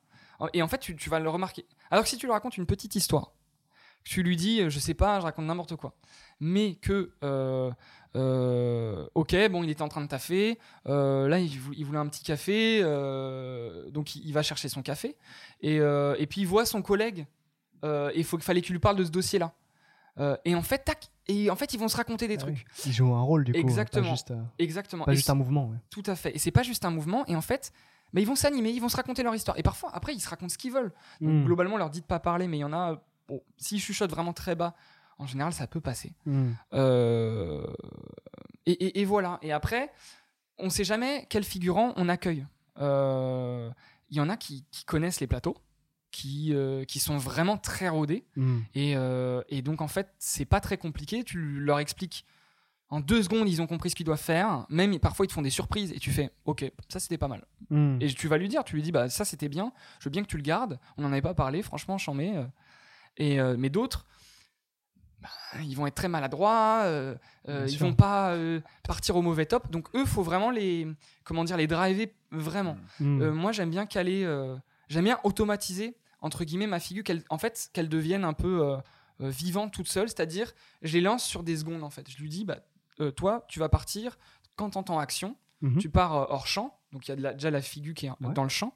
Et je lui dis, toi, tu pars et tu, tu comptes 3 secondes dans ta tête et tu passes, pas passes cette porte. D'accord. Et donc, il y en a un, je lui dis, quand tu vois que lui en rentre, c'est à ce moment-là où tu vas réagir. En fait, je leur demande d'interagir entre eux. Petite chorégraphie quoi en fait. Exactement. Et bon, en fait, c'est- il y a des gens qui vont se dire, bah, c'est absurde ce qu'il est en train de raconter, c'est basique. Ouais, mais quand on est en train de le faire, euh, c'est pas forcément euh, basique, en fait. Et, Hmm. et parfois, en fait, surtout, on se dit, ah bah tiens, on va faire un truc un peu, un schmilblick, et puis on verra ce que ça Mm. rend. Ça, ça marche jamais. Alors qu'en fait il ça faut marche. vraiment un ordre quoi. Bah ouais, et il faut, et moi j'aime bien caler sur des secondes, je lui dis, bah, euh, tu comptes 3 secondes après telle, telle action, et là tu fais ça. Et voilà. Et certains, je les top pour des, des trucs bien particuliers, mais sinon, euh, sinon j'ai- j'aime bien les qui se calent, et puis euh, avoir des gens un petit peu euh, qui connaissent ça, c'est cool parce que on peut euh, Mais- c'est- construire ensemble. Quoi. Mais tu vois, moi, ça ne me paraît justement pas aussi évident, en fait, de placer la figuration. Tu vois, c'est quelque chose, il y a quelque chose qui est un peu de l'ordre du ballet. Tu vois, Mm. c'est vraiment, c'est mettre chaque personne qui est, il y a aussi un tempo là-dedans. Et tu vois, comme tu dis, c'est quelque chose qui paraît pas aussi simple pour les gens qui, qui ne s'y connaissent pas. Mais moi, je trouve qu'il y a vraiment un truc qui est très chorégraphié, justement là-dedans. Tu vois, il y a chaque action, en tout cas, elle, elle est vraiment, elle est délimitée. T'as as tout à fait raison. Euh, après, on, déjà, on va pas agir de la même manière entre quand on a 10 figurants et quand on en a 100. Euh, quand on en a 100, ça peut vite faire brouillon. Et Hmm. c'est trop cool d'avoir du volume, d'avoir beaucoup de monde. Mais faut vraiment que. En fait, on peut faire des plus gros groupes de personnes, mais il faut que tout soit euh, or- bien, bien orchestré, comme tu dis, un, Mm. un ballet. Euh, vous l'avez vu par exemple sur les combattantes. Il faut vraiment qu'il y, ait- qu'il y ait des. Il faut que chacun soit calé en fonction de tel ou tel truc, Hmm. en fonction du passage de tel ou tel comédien. Si on n'a pas ça, ça va être compliqué. Et surtout qu'il n'y a Ça pas tellement de temps parfois pour le mettre en place. Alors ça c'est euh, ça c'est l'un des trucs les plus. euh, Mais après ça dépend en fait qui on a en face. C'est-à-dire que euh, il y, a des- il y a des réalisateurs qui sont très exigeants, qui vont vouloir. euh, On va faire une mise en place avec les comédiens. Donc les comédiens arrivent, on met en place la séquence, on regarde un petit peu comment ça se comment ça va se passer, euh, euh, le mouvement de caméra, Mhm. euh, la position de chaque comédien. À tel moment il dit ça, mais il va il, il va se déplacer là, etc. Bon. Donc la figuration, on a besoin de voir ces choses, on a besoin de voir cette mise en place pour la caler. On ne peut pas la caler sans savoir toutes ces choses. Et ah, parfois, on a à peine vu un cadre, on fait même pas de répète avec notre figure, qu'on tourne. Et donc du coup, la figure elle marche pas. Bah ouais, mais on n'a pas vu de cadre, les gars. euh. Enfin, on- Donc à l'image, ça va Donc être brouillon, ça va s'entremêler. Exactement. Donc, il y a des réals, ils sont conscients de ça. Hmm. Donc, on- ils disent rien. Mais vraiment, moi, les journées, ils disent rien. Ils, ça, ils, te regardent, tu dis, ouais, c'est bon, je gère. Et tu gères, tu règles ta figure comme tu sais ce qui a mal fonctionné, Mhm. tu les recalibres, et hop, ça fonctionne. Mais il y en a euh, qui gueulent, qui sont odieux. Moi, j'ai eu ça. J'ai eu ça. Mhm. euh, et, euh, et ça, c'est ça c'est c'est une horreur. C'est ultra désagréable. Ouais, c'est pas, Parce- très- c'est ouais, pas tu- bon pour le film en plus. Non, c'est pas bon pour le film. Et puis il y a un truc de, ça sert à rien d'afficher quelqu'un. Euh, Moi, je sais que j'ai eu un premier qui était odieux vis-à-vis de ça. Euh, c'est pas. Je pense que c'est un travail d'équipe. Et puis euh, surtout, je pense que le, le premier, à un moment donné, c'est aussi son travail que la figure soit réussie. Hmm. Et je pense qu'il y a un. Il faut, si ça fonctionne pas et que le second a pas les clés pour. Euh, Je pense qu'il y a un truc de transmission en fait. C'est, on est une équipe, on n'est pas euh, chacun Bien divisé. C'est pas la faute d'eux. Et même si c'est le rôle du second de placer la figuration, parce que le premier a d'autres considérations, quand il y a énormément de volume de figures, tu vois Laura sur les, les combattantes, Ah oui. ben, il y a des moments où elle plaçait la figure. Parce qu'en fait. Il y a euh, 150 figurants, 200 Exactement. figurants. Et, et on, a beau, on avait beau, euh, euh, tu vois, euh, être quatre à placer la figure, euh, plus parfois des renforts Ah oui. euh, figuration qui étaient là pour ça. Euh, et ben, On se rend compte que le temps passe très vite et, et que ouais, ça et prend il beaucoup de faut, temps. accélérer. On, on aide à- et la première ou le premier aide à placer la figuration. C'est un truc, c'est un travail d'équipe. Et surtout, euh, moi, il y a des réals qui, tu vois, des, des réals qui, qui gueulent et qui s'en foutent en fait. Enfin, ils, ils trouvent pas de clé. Mais pourtant, moi, j'ai envie de lui dire, de leur dire à ces réals, mais ces figurants, c'est un personnage à part entière de ton film. Et pour que ta scène soit vivante et fonctionne, il faut que cette figure soit calibrée. Et c'est aussi peut-être toi qui as les clés euh, pour que cette figure fonctionne bien. Bien sûr. Et euh, et il y en a qui sont, euh, qui sont animés par la figuration, qui vont vouloir faire des répètes avec la figuration, qui vont vouloir voir comment ça fonctionne. Sur les combattantes, ça s'est beaucoup passé comme ça. C'est clair. Mais parce qu'on en a besoin, et il faut être conscient de ça. Et il y a des réals qui s'en foutent. Hmm. Donc, où ils s'en foutent et ça roule bien. Et puis là, je ou repense aux combattantes, la, la, la figuration a une vraie, a une vraie place. Je veux dire, sans la figuration, il n'y a pas cette ambiance dans un film d'époque. C'est ce qui va, et notamment celui-là, c'est ce qui va donner euh, vraiment corps au film et qui va donner toute l'ambiance, le ton de la scène. le- Parce que là, on, on est sur des, des décors à chaque fois, donc ça peut être la guerre, des décors de, de bordel. De... Exactement. Et sans figuration, c'est des, lieux, des scènes qui n'ont aucune vie. Donc c'est vrai Mm. que là, c'est un comédien en, en plus, quoi. Enfin, c'est Ouais. mais c'est euh, Carrément. Et puis, il faut les faire exister, ces gens. Mm. Euh, C'est-à-dire qu'il faut leur expliquer quand ils arrivent le matin, tu les briefes et tu leur dis bah voilà, euh, la séquence d'aujourd'hui, ça va être ça, on fait ça. euh, et, et- et qu'ils comprennent les enjeux de la séquence. En fait, il faut les impliquer. S'ils ne se sentent pas impliqués, euh, ils, ils vont pas être dedans. En fait, Ils- ça, ça va être moins bien. c'est ça. Il, faut qu'ils se sentent acteurs du film. En fait, vraiment, c'est important. Totalement. Et je sais pas si tu te souviens, Kev d'ailleurs, on a eu un peu cette conversation avec Loïc, qui était le, le du coup le, le chef costumier de la figuration sur les combattantes, C'est ça. Loïc qu'on- Barnier. Qu'on avait interrogé du coup dans l'épisode 4 de Focus. Ouais. Et il nous parlait de ça, lui, euh, de- par exemple de son expérience aussi. Il avait parlé des combattantes, mais il avait parlé aussi euh, de son expérience avec euh, Genet.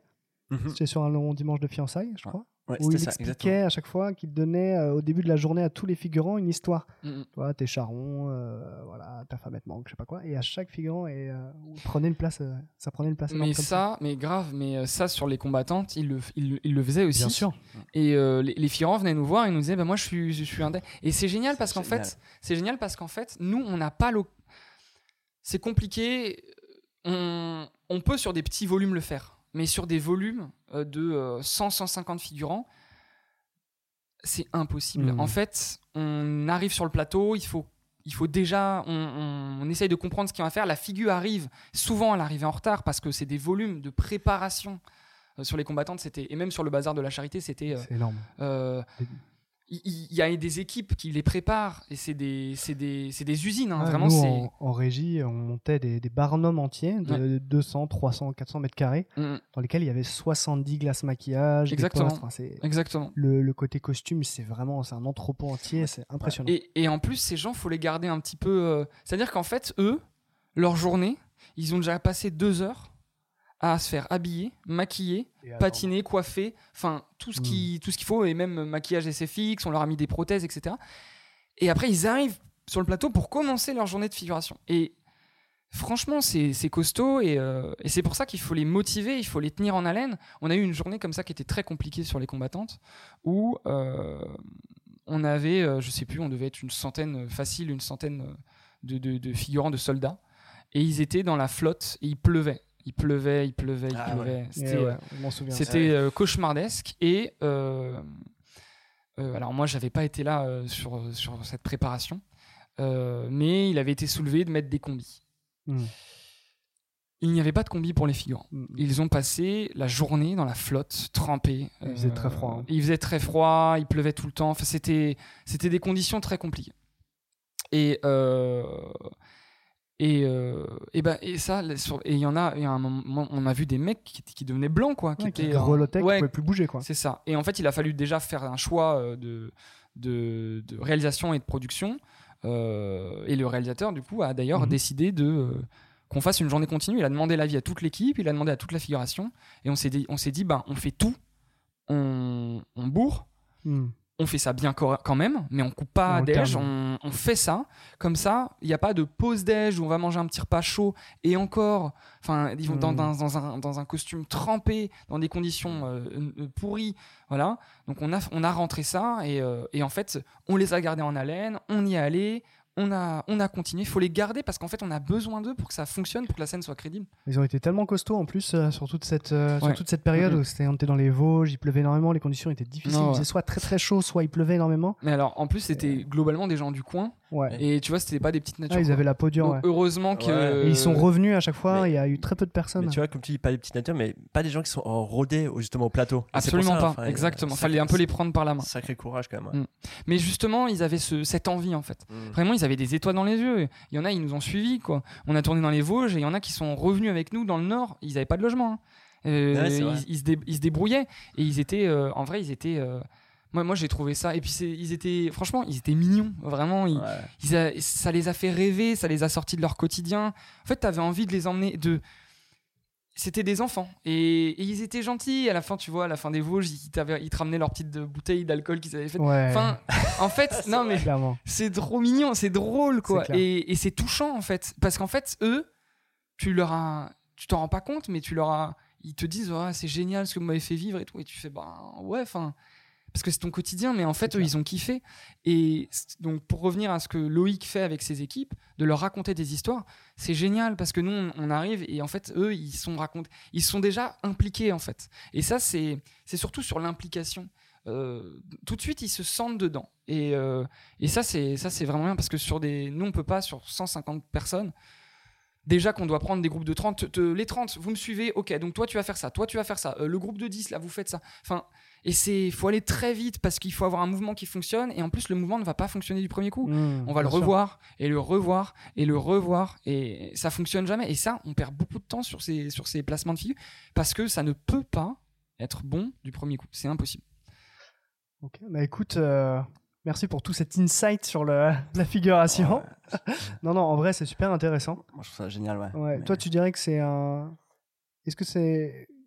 Tu vois, en fait, on a on n'a pas abordé encore tout sur ton, ton métier de second. Mhm.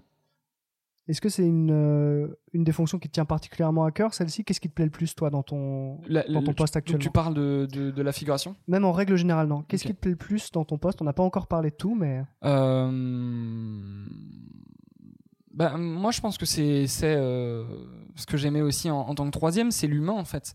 C'est Mhm. d'être au cœur. Déjà, je pense que c'est être au cœur. Moi, il y avait un truc qui me qui m'épuisait quand j'étais à la régie. Je- vraiment, c'est le fait de, de faire des, des des temps de rush, temps mort, temps de rush, temps mort, temps de rush. Mhm. Ça me cassait Ouais. et je et j'aimais pas trop. Euh, être loin du plateau et puis Mhm. revenir et être au plateau pendant euh, trois heures, puis repartir et puis revenir. Enfin, c'est des très, je trouvais ça très étrange. Et euh, c'est un rythme particulier. hein. Et euh, et euh, à la mise en scène, il n'y a pas ça. C'est à partir du moment où tu arrives le matin, tu t'arrêtes plus. Et puis même après, tu t'arrêtes pas quand tu rentres chez toi. Enfin bref. Bien sûr. Mais il y a, il y a ce truc vraiment qui est en permanence. Donc il y a ce truc un peu de. Moi, je m'oublie un peu personnellement. Et je, me- je me dévoue vachement euh, au projet. J'ai toujours, mon- mais il y a j'ai toujours 20 trucs qui tournent. Mhm. Euh, on n'a pas réglé cette question-là. euh, au niveau du maquillage euh, SFX, euh, faut qu'on en parle. Euh, les armes, faut, que, faut, faut recaler. On, faut qu'on Et en fait, il y a toujours toutes ces questions. Et puis euh, d'aller voir l'accessoiriste, de dire. euh, et l'humain, en fait, être avec ces humains et travailler avec eux. euh, et, et- et rencontrer des personnes chouettes, euh, euh, la diplomatie, euh, trouver des, des solutions aux problèmes. Euh, moi, c'est ça qui me plaît et être, au cœur, être au courant des informations, euh, savoir quand euh, les garder, savoir quand les divulguer. Parce que parfois, on est obligé de les garder un petit peu euh, quand on sait qu'il y a eu euh, un comédien qui a eu un problème. euh, Mhm. On peut pas en parler tout de suite. Faut attendre que la production tranche. Enfin, des trucs comme ça. J'aime être au, au cœur de tout ça et, et pouvoir redistribuer, redonner l'information et être et, et- et la diplomatie, l'humain, le, le contact. Moi, c'est ce qui me ce que je préfère vraiment. Et ce qui est marrant, c'est que c'est un aspect de ton métier qui se retranscrit dans cette autre mission que tu as qui est hyper importante et qui aussi euh, implique d'être en contact avec tout le monde et d'être au cœur de, de ce projet, c'est le fait d'être la personne qui s'occupe de la feuille de service. Ouais. Est-ce que tu peux nous parler déjà de ce que c'est qu'une feuille de service rapidement? Alors, une feuille de service, euh, elle va, euh, c'est un document que on a tous les jours. Donc là, on l'a le soir, la veille pour le lendemain. Euh, et c'est un document qu'on a terminé de faire euh, pendant la journée. C'est-à-dire que c'est un, document qui est toujours en train de d'être euh, transformé dans la journée. À partir du moment où on arrive sur le plateau, on va la faire circuler au, HMC, au chef de poste, et euh, on va déterminer de combien de temps ils ont besoin le matin. Par exemple, s'il y a une grosse installe machinerie ou une grosse installe lumière, bah, ils vont pas prendre une heure, ils vont prendre deux heures, ils vont prendre trois heures. Ça va, ça va dépendre. Combien de temps le HMC a besoin pour préparer tel ou tel comédien? Euh, appeler le, le- le- le régleur cascade parce que euh, il faut qu'il soit convoqué à telle heure. On a besoin de lui, lui expliquer, lui rappeler qu'il y a ça euh, et qu'on a besoin de lui à telle heure, qu'on va répéter la cascade à telle heure, etc. etc. Et cette feuille de service, on va, on va se l'échanger avec le premier. Le premier va rentrer des horaires. Euh, le second va la faire circuler avec les chefs de poste, euh, surtout avec le HMC également. Et donc, on va faire circuler la, la- la feuille euh, sur le plateau. Euh, après, on va la faire monter à la prod. Le Mhm. dire prod va la regarder. Euh, le, euh, une fois qu'il y a des horaires de convocation qui ont été posés pour les comédiens, le, le régisseur général va caler les transports pour savoir à quelle heure on va aller les chercher. Euh, on va, ra- la production va rajouter des informations, la régie va rajouter des informations, les plans d'implantation pour savoir où est-ce que vont être les loges, où est-ce que va être la cantine, comment est-ce qu'on accède au décor, etc. Ça, c'est toute Mhm. la, la- la partie de la, de la régie. Euh, et, et- et voilà, et c'est un document qui vraiment qui, qui va- qui est vivant tout au long de la journée, et qui Ouais. ne sera acté qu'à la fin de la journée, euh, et qui sera envoyé par mail ou par WhatsApp euh, et, et ou par WhatsApp. Euh, Mais c'est vraiment le document quotidien euh, qui, euh, Exactement, c'est vraiment la feuille de route. On appelle ça la feuille de service, mais c'est Ouais. vraiment le, le déroulé de la journée. Euh, on commence par telle séquence avec tel comédien, on a besoin de tel accessoire, on a besoin de tel moyen technique, on a besoin de etc etc etc. Chaque personne, de toute façon, sur le plateau est censée avoir lu cette feuille. et, euh, Exactement. sa- savoir vers quoi on se dirige. euh. Exactement. Et chaque personne sur ce plateau a un département euh, qui lui est réservé sur cette feuille où il y a des informations qui lui sont propres, qui lui sont euh, euh. Ouais. Euh, et il faut qu'il en prenne note. Et, mais en général, c'est des trucs qu'on s'est déjà dit à, à- à l'oral. Enfin, personne ne découvre jamais un truc sur la feuille de service. Non, non, c'est sûr. Exactement. Mais, mais c'est très important, en effet, de la relire le soir pour le lendemain. Et le lendemain, rebelote, on refait une feuille de service pour le lendemain, et ainsi de suite. Et en fait, euh, c'est un travail récurrent. Et c'est un travail qui prend beaucoup de temps au second. Euh, surtout quand on a eu un, des scénarios tardivement, donc un plan de travail qui s'est fixé tardivement, donc un dépouillement Bien qui s'est re- et donc en fait les feuilles de service, eh ben c'est le dernier maillon, maillon de la chaîne, et donc on le fait le week-end. non mais c'est c'est vrai, c'est une réalité, c'est c'est Et c'est un vrai exploit en plus Assist- de, de, de- de n'avoir aucune coquille sur des feuilles de service. De, voilà, Ouais. c'est Bon, il y a euh, toujours une micro. Il y a Bien toujours sûr, une micro bien sûr. coquille. Sur une feuille, il y a toujours une. Oui, vraiment, il y a toujours une. Mais bon, en fait, il y a des petites coquilles qui sont pas très graves. hmm, faut surtout veiller à ce qu'il n'y ait pas des coquilles euh, importantes. bien sûr. Mais euh, ouais, il faut surtout avoir conscience de ça, je pense. Un assistant mise en scène, il, il travaille beaucoup hors plateau et c'est des Mhm. heures qui ne sont pas payées. Voilà. C'est en vrai, non, mais des gens qui ont envie de faire ça, faut qu'ils en so- ils, ils soient conscients de ça. Je pense que c'est c'est vraiment, euh, c'est ça fait partie du jeu en fait. C'est c'est que euh, voilà, le, le téléphone il sonne le week-end. Ça peut être des comédiens, ça. ça. peut être euh, l'équipe mise en scène, ça peut être euh, des questions de l'équipe technique. Enfin, c'est le jeu. Voilà. Tu vois, on- on a un peu l'habitude de dire dans, dans ce métier, tu vois, que c'est métier passion. Tu Mm, vois, toi, euh, toi, le fait de faire en plus des heures et tout, de prendre ça sur ton temps perso et tout. Non, non, Alors- Adrien, c'est vraiment uniquement l'argent qui c'est- Moi je, moi, je suis ultra vénal en fait, les gars. Bah ouais, bah, Mais je sens que tu es vraiment animé par ça, la manière dont tu en parles. Ouais. Et euh, toi, tu te sens vraiment passionné par ça. Ouais, ouais. Et, et pourtant, tu vois, euh, je- je- moi, je me suis un peu dirigé. euh, un peu par automatisme. Euh, bon, mes parents, mon papa, il était producteur, euh, il, est, il est à la retraite. Ma maman, elle était ensemblière, donc elle travaillait à la décoration. Euh, elle est à la retraite. Euh, et, euh, et mon frère est réalisateur. Et il a fait troisième, second, premier réalisateur. Donc il, est, passé par tous les échelons de la mise en scène. Et en fait, ben, moi, quand j'étais petit, j'étais un peu réservé. On m'a inscrit un cours de théâtre. J'ai fait du théâtre pendant quoi, 9-10 ans, un truc comme ça. Et après, je me suis dit, ouais, mais en fait, non, c'est pas, j'ai pas envie de faire ça. Et puis, j'ai vu mon frère, j'ai fait un stage avec lui. Euh, avec ma soeur jumelle, on a, on a fait un stage avec lui sur un, un, des- un premier truc où il était passé premier. Et, euh, et puis, en fait, ça m'a plu. Je me suis dit, bah, tiens, je vais faire ça. Mais c'était un peu de l'automatisme. C'est, Mm. ah, mes parents, ils ont fait ça. T'es tombé dedans, quoi. Ouais, c'est ça. Exactement. Et en fait, c'était un peu le truc, le moteur. Euh, mon objectif, c'est ça. Mon objectif, c'est ça. Mon objectif, c'est ça. Et en fait, plus je me rapprochais du, mu- me rapprochais du mur, donc, tu vois, j'ai fait une fac de ciné, j'ai fait la Sorbonne. Mhm. J'ai fait un Master Pro 1, Mhm. Euh, qui était très cool. Et puis après, je me suis dit qu'il était temps que je- j'aille bosser. euh, je, voulais, je, voulais, je voulais trouver de la légitimité dans tout ça. Bien sûr. Je voulais apprendre par des gens qui avaient de l'expérience. Euh, Tu voulais être sur le terrain en fait. Exactement, exactement. Et, euh, et, euh, et, en, et en fait, euh, ben, du coup, je suis arrivé à la régie, mais il y avait ce truc de euh, je veux être à la mise en scène, voilà, je veux faire ça. Et en fait, euh, ben, je savais pas forcément, si je, je voyais mon frère l'avait été, j'avais conscience de ce que c'était, je connaissais le poste à peu près, mais, euh, mais j'avais pas non plus euh, toutes les ficelles, absolument pas. J'ai plein d'informations que je n'avais pas et que j'ai découvert, qu'on m'a apprises par des gens qui m'ont appris, et, et ça, c'est ça, c'est ça, c'était super important. Mais tu vois, c'était pas, euh, c'était pas, euh, en vrai, c'était pas ma passion. ma- Mhm. J'étais pas prédestiné à ça. C'était juste que ça m'attirait. Je m'étais mis ça en tête, voilà. Et donc en fait, c'était un peu le, le, le- le point loin que tu te mets. Et quand tu l'atteins, après, tu te dis, euh, attends, est-ce que je veux vraiment faire ça? Et il y a plein de moments où j'ai douté. Euh, Il y a même un, un- moi, je sais que j'ai fait un projet où j'en suis sorti, j'étais dégoûté.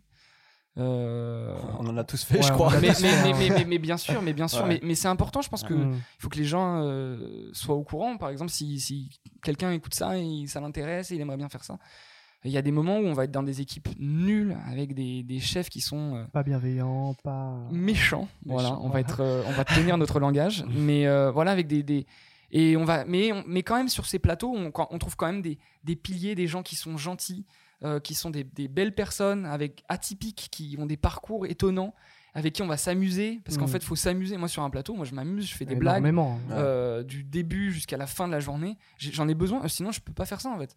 Euh, et, euh, et du coup, je fais des blagues à la figuration, je fais des blagues au poste, au, au chef de poste, au petit poste, à tout le monde en fait. Et, euh, et puis euh, surtout, euh, euh, jamais. Il y a un truc, parfois on se dit, ouais, les assistants mise en scène, faut être un peu autoritaire. Moi, je, je crois pas. Je crois qu'en fait, tu te fais- faut se faire respecter par. euh, si les gens t'apprécient, ils te respecteront et ils t'écouteront quand tu seras sérieux et quand tu diras les informations et quand tu diras il faut faire ça, ils le feront. Je t'ai encore vu mettre de plaquage à personne. Non, ouais, voilà. Et, ouais, je, C'est euh, donc pas mal. ouais, je me, je me retiens encore.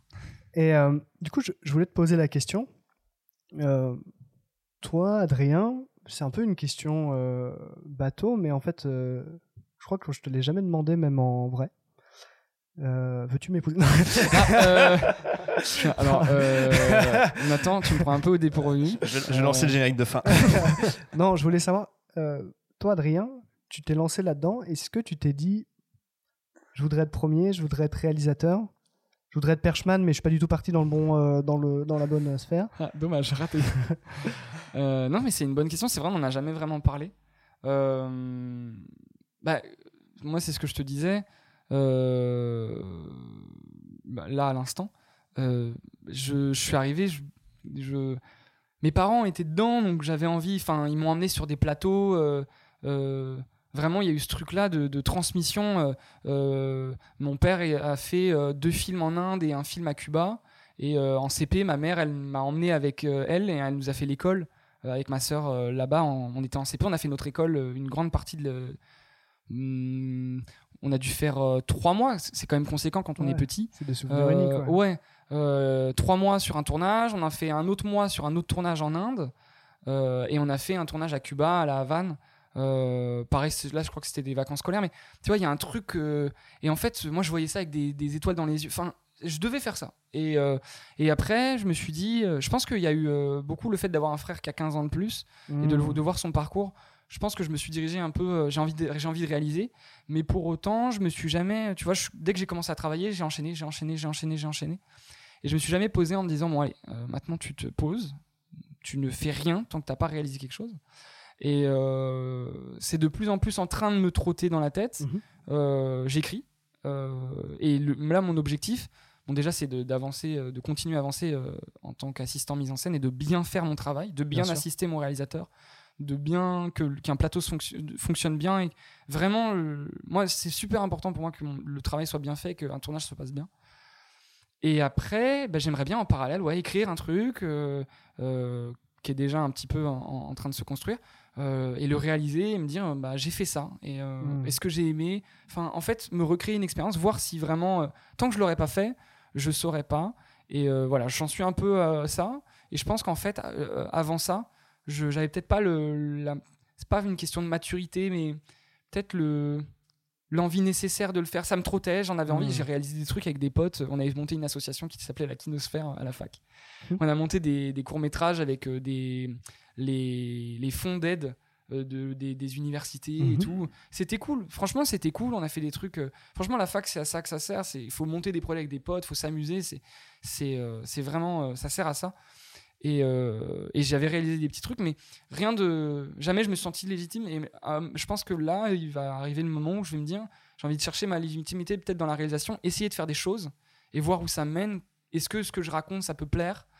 Euh, Est-ce que ça me plaît déjà à moi? Et est-ce que ça peut plaire aux autres? Et, euh, et voilà, je, je pense que je suis un peu, euh, j'en suis un peu là euh, dans, mon, dans mon chemin. Ok. Intéressant. Ouais, pas mal. Et, euh, écoute, je voulais un peu dévier euh, maintenant de.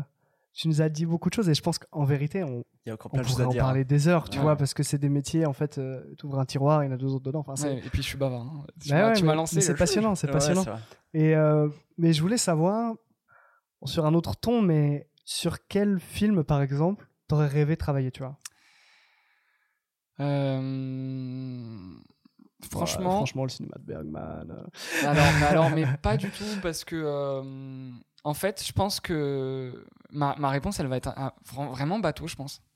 Euh, parce que en fait, je me, déjà, c'est une question que je, je m'étais déjà posée. L'île des vérités. Euh, alors, l'île des vérités, la Je saison l'ai- 10. Je l'ai déroché. En plus, je crois, je crois que ça n'existe plus ce truc. Mais euh, ah, c'était vraiment bien. Et, euh, on, a- on faisait des bêtisiers à la fin. Euh, on, on récupérait les phrases euh, qui, il disait des trucs, mais des expressions euh, Ah ouais. genre la roue tourne va tourner, des, des trucs de, de ce genre-là quoi. Plusieurs arcs à son flèche. Et c'était beau, fait c'était drôle, exactement. Et c'était bon, bref. Donc ouais, sur quel film j'aurais aimé bosser? Eh ben, réponse un peu Star Wars.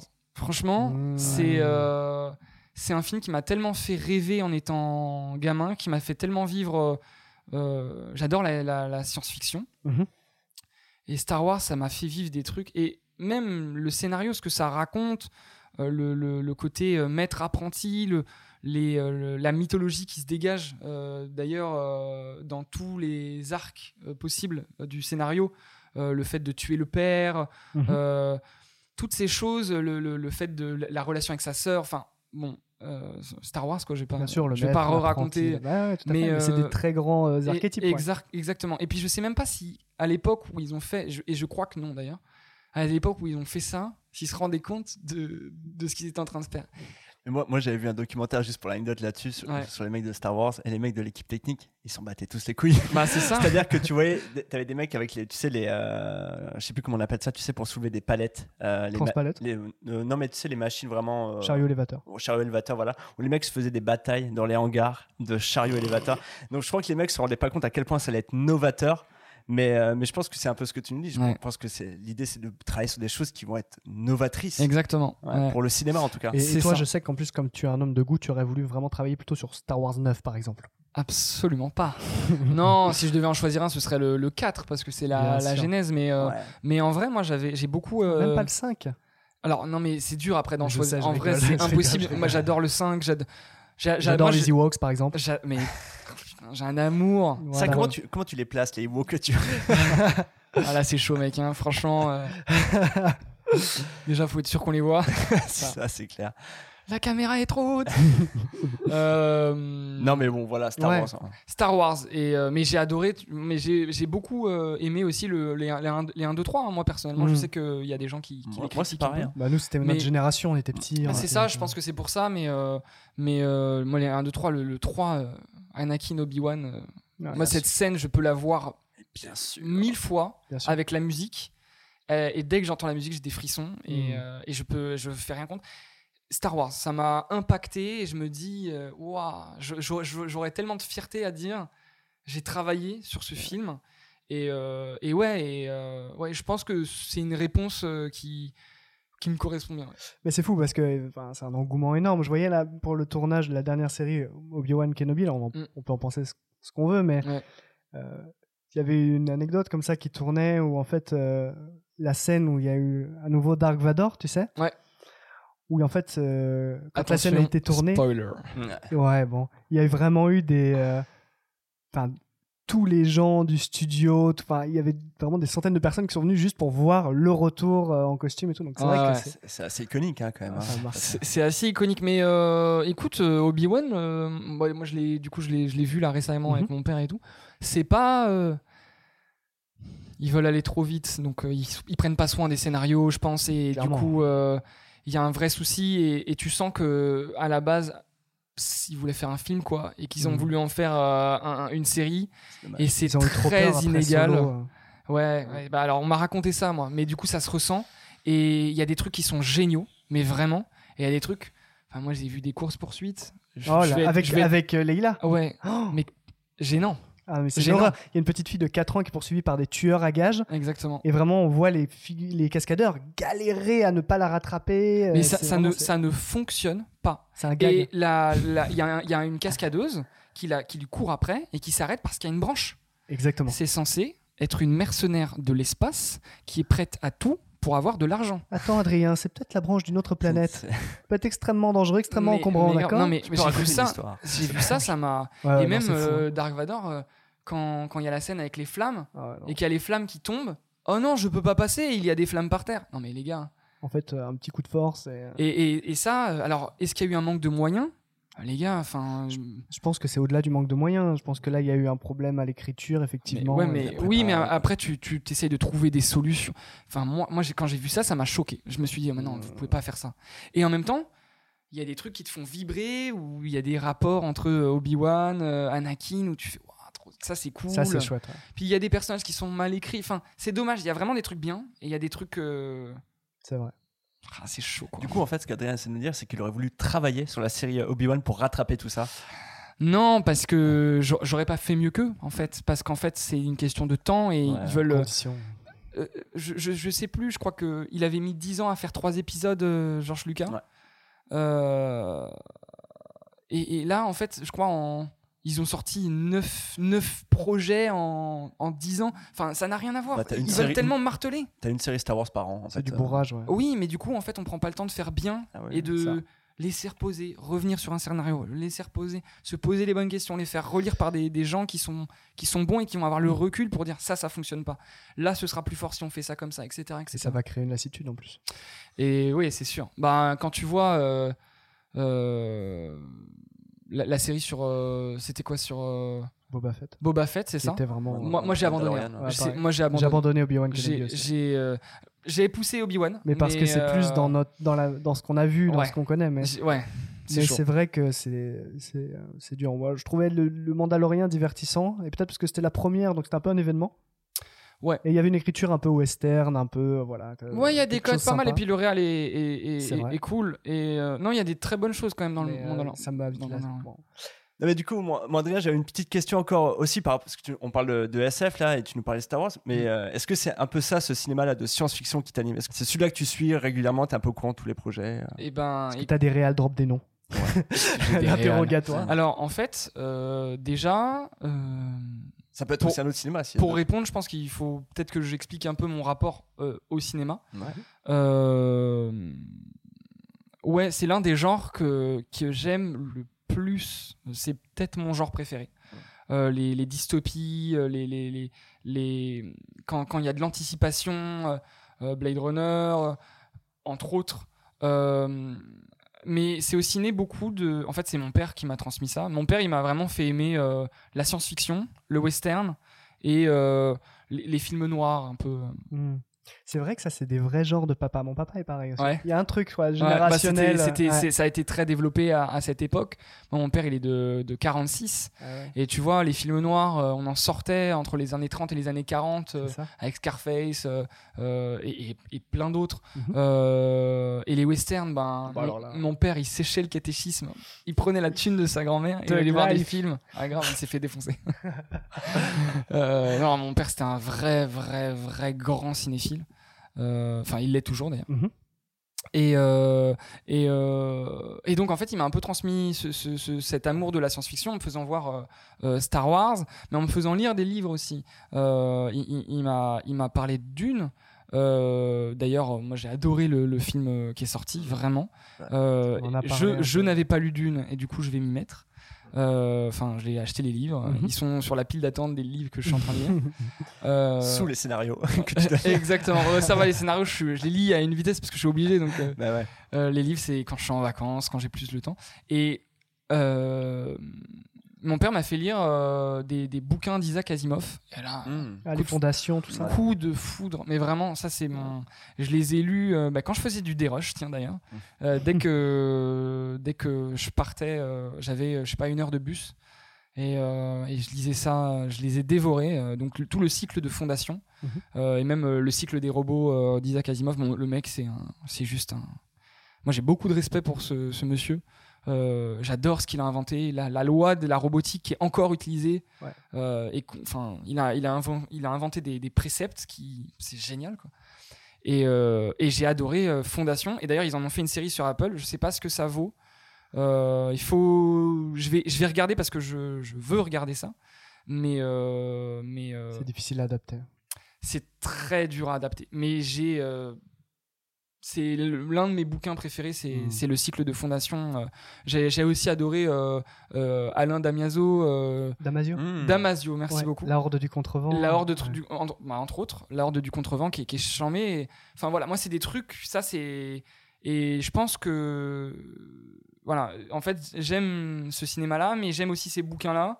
Euh, C'est un j'aime- imaginaire en fait. Exactement. J'aime aussi les jeux euh, qui sont un peu dans, ce, dans cet esprit-là. Mhm. Parce que euh, je joue aussi.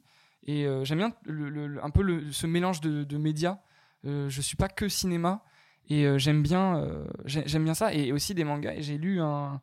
L'une des nouvelles qui m'a le plus plu, c'était un, un tome, un manga en 8 tomes qui s'appelle Pluto, qui a été écrit par. en fait, c'est un, remake, on va dire, de, fait par Naoki Urasawa et c'est un remake de Osamu Tezuka. C'est un- une petite parenthèse d'Astro Boy et Hmm. c'est c'est un peu il y a un côté Seven parce qu'il y a un, en fait il y a un serial killer qui, qui officie euh, et qui ne tue que les robots les plus forts du monde. Et il y en a, ils sont au nombre de 7. ils ont servi pendant la grande guerre de- des robots et euh, ils, ils meurent un à un. Et Astro est sur la liste, mais Astro n'est pas le héros. On suit un enquêteur qui fait Mhm. partie de ces robots euh, et qui appartient à Interpol. Et c'est vraiment, je vous le conseille, c'est même si vous n'aimez pas les mangas. D'ailleurs, je crois qu'il devait en faire une animation. C'est l'un des, ça m'a plu, ça fait ressentir, l- on apprend à ressentir l'émotion des robots. Euh, Il y a une scène magnifique euh, où il y a un robot qui ressent des émotions à plusieurs reprises. Il se pose des questions sur leur existence. C'est très poétique. Euh, c'est moi l'une des plus belles œuvres parlant de robotique que j'ai lues. Mais vraiment, voilà, en 8 Mais- tomes et c'est magnifique. Astro Boy, c'est une, c'est pas le... un des premiers mangas aussi qui est qui a jamais été créé ça? Qui parle Je de robotique ou... ouais. bah, c'est très vieux Astro Boy. Après, je C'est suis ça, je pas assez calé pour te dire, pour te Ouais. répondre à ta question. Bah, Merci pour la recommandation en tout cas. Ouais, D'ailleurs, je- ça nous permet de rebondir. Euh, on aime bien terminer euh, l'émission avec Kev en demandant à notre invité euh, de nous donner une petite ro- ou, ou deux recommandations, euh, quel que soit le, le média. C'est-à-dire que ça peut être de la série, ça peut être du docu, ça peut être du long, ce que tu veux, mais quelque chose que tu aurais vu? Ouais, récemment, Récemment. Ou, voilà, ou quelque chose que tu as en tête en tout cas. Oh là là, ça va être dur. Il faut que je choisisse. euh. Euh, en vrai, c'est très dur de répondre.